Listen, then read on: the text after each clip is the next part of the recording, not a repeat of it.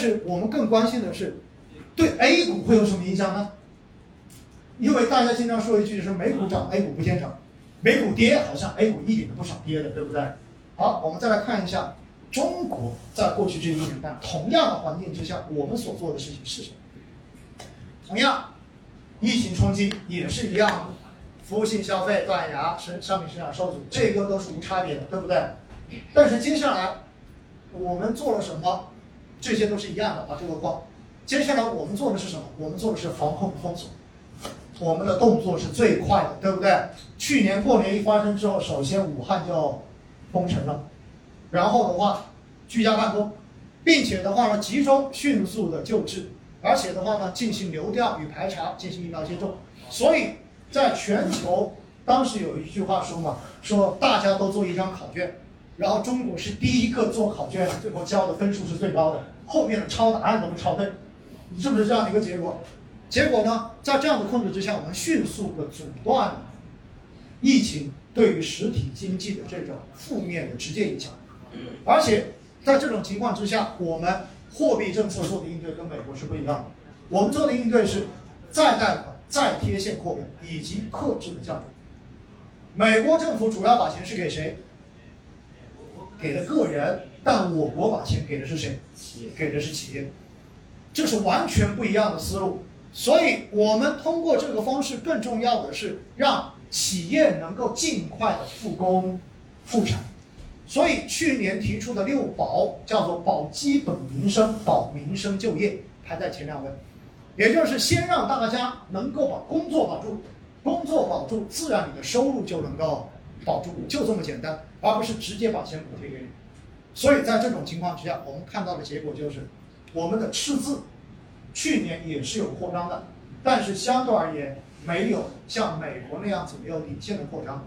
然后另外一块的话呢，我们是通过减税降费，因为赤字真正的流出来就是政府让利给企业嘛，所以我们减税降费，然后让更多的中小企业能够活下去，同时促进复工复产。复工复产，如果能够迅速的恢复，是不是就可以有效缓解工业产出的这种下降，让大家赶紧回去可以工作，保证供给。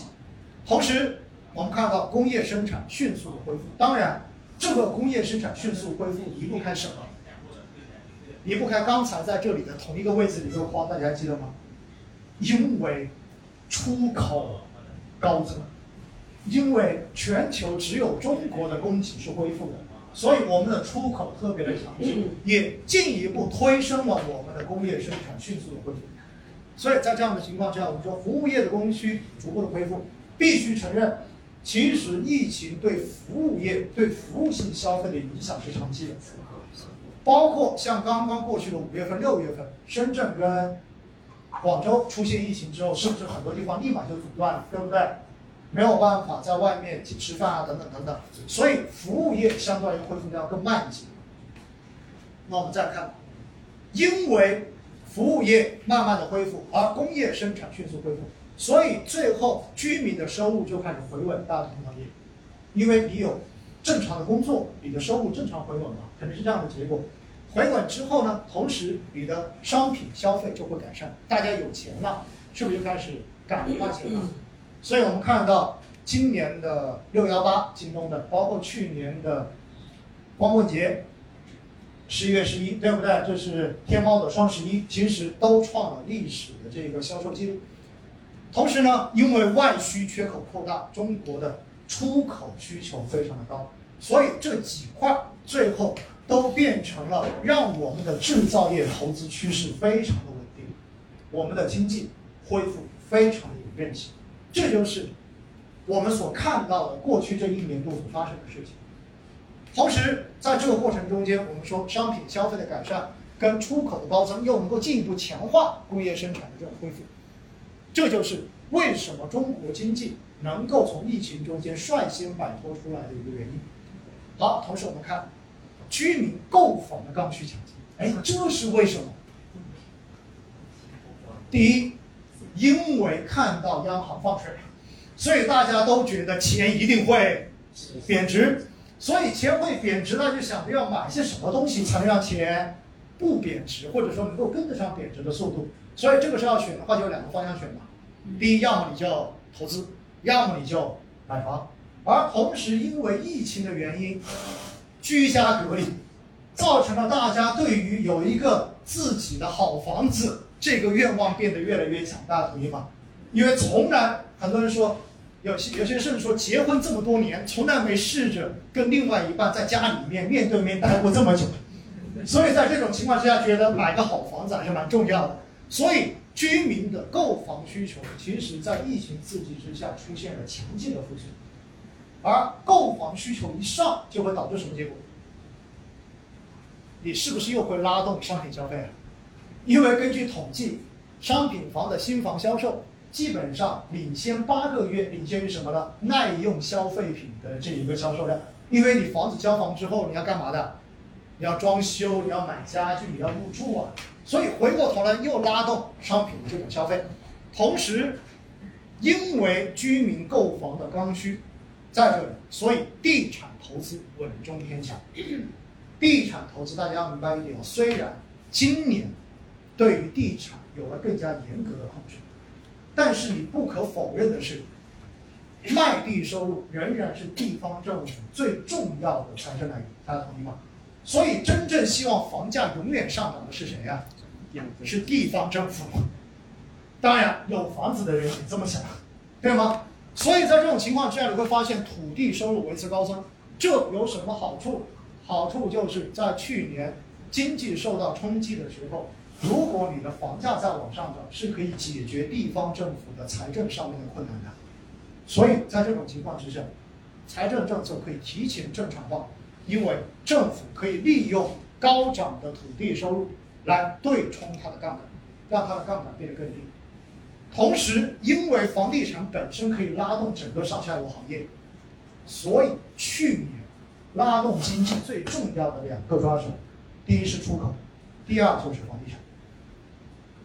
第二就是房地产。所以去年大家虽然看到中央每次开会都说房住不炒，但是实际上你会发现，银行里面很多的钱都去了房地产，是不是这样的结果？而为什么今年突然之间就开始要清查经营贷了呢？原因很简单，因为经济稳下来了，所以在这种时候可以开始解决这些问题了。我没有去年那么担心了。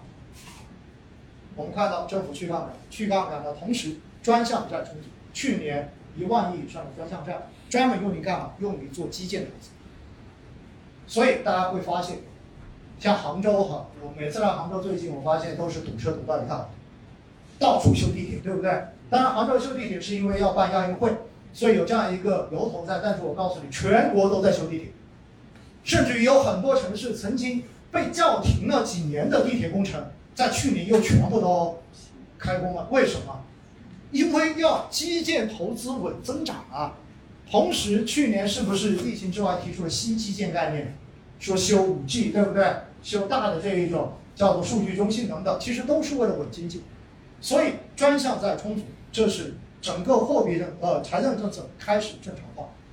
同时呢，我们又看到，当你的基建投资稳定增长的话，是不是又会进一步的让你的工业生产需求变得更加的旺盛？因为我要用到材料，我要用到各种设备，对不对？所以进一步推动经济的这种复苏。好了，这个时候我们的货币政策就有空间开始正常化了。因此，我们看到我们稳定宏观杠杆率，不再加杠杆了。所以你看到房子明显的受到了控制。于是你会发现上半年我们的货币开始变得紧缩。于是你会看到去年年底。当时央行评价今年的货币政策叫做不急转弯，对不对？结果后来发现中文博大精深，这个这简简单单几个字被不同的阶段分别解读为不转弯、不急转弯和不急转弯。然后现在的话呢，我们又发现所有的这一种包括银行贷款，像中长期的这种贷款开始倾斜，也就是短期的。这种危机基本上已经过去了，不会再针对短期去给到短期的流动性补充，所以这就是我们货币政策的一个正常化，这是我们过去这一年半所发生的事情。但是现在遭遇到了一些问题，什么问题？今年上半年是不是原材料涨得特别厉害？你发现刚才煤炭有色对不对？一路狂飙，狂飙之后，很多人就会说通胀是不是要来了？所以在这种时候，你会发现工业品通胀高增，预期极限博弈，然后脱离供需关系。也就是随着这些原材料的上涨，有越来越多的人觉得有可能还会涨，所以就开始做赌博、加杠杆。所以今年上半年，大家有没有发现，中央政府包括各地方政府以各部，不断的召集相关行业的公司做座谈，要求不允许囤积居奇，对不对？不允许炒作，然后要把价格控制下来，甚至于动用了国家储备的相关资源来平一下。但是呢，也不可否认的是。因为工业品的通胀在往上走，原材料涨了，那么对于中游企业的这种压力是巨大的，因为你的成本上去了。但是成本上去，正常是不是应该向终端进行传递的？就是你的终端价格要涨，不要忘掉了，因为现在国内的需求并不是很差，就是大家总会对下半年所有人都抱着一份警惕之心，所以如果你涨价，那我宁愿选择什么？暂时不买，对不对？再看一看，所以你就发现 PPI 向 CPI 的传导其实一直都不通畅的。那如果这样子的情况，就会导致这些中游以及下游企业的盈利就受到侵蚀，受到侵蚀有可能就会活不下去，活不下去又会造成失业，造成失业又会造成社会的不安定。那么这种局面，政府能不能接受？不能接受，不能接受怎么办？所以先跟。原材料的行业喊话不允许涨价。除此之外，你会发现，它一定会让 CPI 慢慢开始传导，而传导之后的结果就是会抑制整个居民，就是包括商品的消费跟居民的购房需求等等等等。所以现在我们所面临的难题是什么？就是通胀你怎么去处理？而且因为。前面所发生的这些事情必然会抑制商品的这种内在需求，所以最后我们所面对的一个困境是什么？第一，下半年开始，外需也就是出口端需求是明显在下降的。原因很简单，因为海外随着疫苗的接种达到一定的比例之后，形成全体免疫，那么最后的结果一定是海外的复工复产会明显的起来，起来之后是不是就替代了？中国的这种商品需求啊，所以出口需求下降。另外一方面，在投资端，是不是我们对房地产做了严格的调控？所以投资端也在往下。而第三块就只剩什么了？只剩消费。而消费因为这个通胀的原因，又会导致国内的消费也许也不可能像预期中间那么快。最后你会发现，拉动经济的三条腿，三驾马车。好像每一个都会遭遇到一定的压力，因此下半年我国的经济复苏的速度其实是会存在着更大的压力。那么在这种情况之下，所以上周五才降准，大家能理解这个政策背景了没有？也就意味着下半年我们的经济有可能承受的压力会越来越大。而下半年，如果你发现它的经济增速复苏已经慢慢的缓下来了，那是不是意味着资本市场相对而言，这些上市公司的盈利的增长速度也有可能会往下？因此，站在这个角度，我们基本上可以得到一个结论：接下来的三季度跟四季度，整个市场的波动风险会比上半年要变得更大一些。大家有可能对未来这六个月的市场。可能要抱有更大的警惕性，而不要去奢望今年的下半年还能像过去的这一两年以来一样高歌猛进的往上涨，这种可能性也许会比较的差一点。这就是这样的一个结论。所以大家看到没有？给结论很简单，一句话讲完。但是为什么我花几十分钟跟大家把这两张框架图重新回顾一遍？听完之后，你是不是对于美国的政策，对于中国的政策？对于现在的一个现状，你做到心里有数了。